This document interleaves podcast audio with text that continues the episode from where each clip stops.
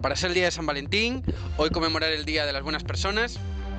La actualidad sí que ha estado convulsa, la verdad. Tenemos aquí dos ultras que han querido venir a hacer un alegato del Sevilla Fútbol Club sin Aupa, mencionarme a mi gran, a mi gran Camavinga, balón de oro. Ah. Gran hombre, mejor persona, un jugador estrella excepcional que, en fin, a ver si Alaba... ¿Alaba está lesionado? Sí, sí, Sí, sí, no, menos. Menos. hasta la temporada que viene nada. Venga, bien.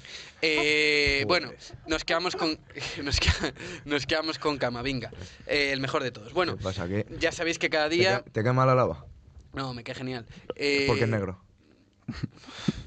Buah, Entonces, entonces, ¿por qué alabamos a Camavinga? Ya no es verdad. Ala, Claro, claro. ala, ya está. Es que, ¿cómo están esas preguntas capciosas? Esas Es preguntas para intentar Ah, sacarme no, de contexto. también lo es. para querer sacarme de contexto. Pero bueno, no pasa nada. Cada día comenzamos nuestro programa con un hombre que ama la historia, con un hombre que conoce a Napoleón desde que nació, con un hombre que ha convivido al lado de los libros estudiando a Franco, a Hitler, a Mussolini, a, a Isabel la Católica, a, A todo, Stalin. todo, todo, lo ha leído Lenin, todo. Y por eso le damos su rinconcito hoy hablándonos de San Valentín. Muchas gracias. Muchas gracias. ¿Qué presentación, qué presentación? Presentación de dudosa calidad, pero bueno, agradecido. Dudosa siempre. calidad.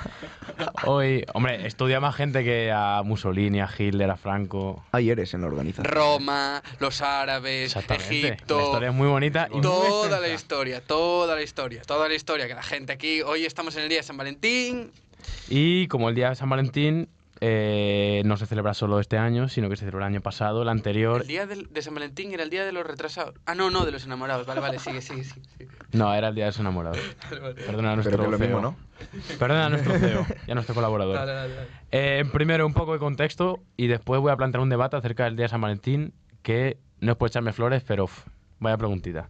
Vale, eh, tenemos que situar que el inicio de la fiesta de San Valentín fue en las Lupercales de Roma, que no era el 14, sino que era el 15. ¿Vale? Eh, estas fiestas se trataban en. Se hacía un- una reunión con un sacerdote, se sacrificaba una cabra y con las pieles de esa cabra pues se salía a la calle a azotar a mujeres para que pudieran ser fértiles, para que recobraran fertilidad.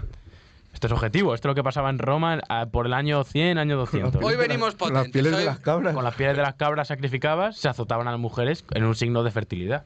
O sea que las mujeres se dejaban azotar. Eso ya no lo sé. Pero vamos, se azotaban.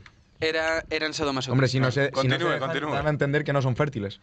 Puede ser. Y en esa Puede época ser. eso no creo que estuviera venga. bien visto. Puede Eh, continúa, continúa. Vale, que esto puede- eh, esta conversación puede acabar mal. La persona de Valentín, ¿quién es San Valentín? Pues un hombre que vivió en el siglo III en Roma, que mm, se le conoce porque se le fue lapidado y, y decapitado y después, martirizado por Claudio II, que prohibió los matrimonios entre jóvenes para que pudieran alistarse en el, ejército. Entonces a Valentín se la sudó, eh, eh, unía matrimonio a todo el mundo, luego los asistía, convirtió mucha gente al cristianismo, que el cristianismo además no era legal hasta el 380 y ahí se quedó.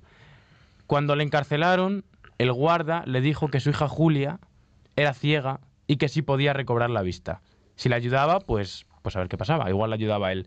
Valentín aceptó, eh, obró un milagro, Julia recordó, o sea, Julia recuperó la vista y todos se convirtieron, toda su familia al cristianismo. ¿Qué pasó?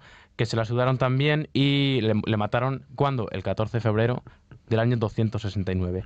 A raíz de todo esto, en el año 969, Gelasio I, Papa, declara la fiesta de San Valentín como un santo, un mártir y es un día de fiesta.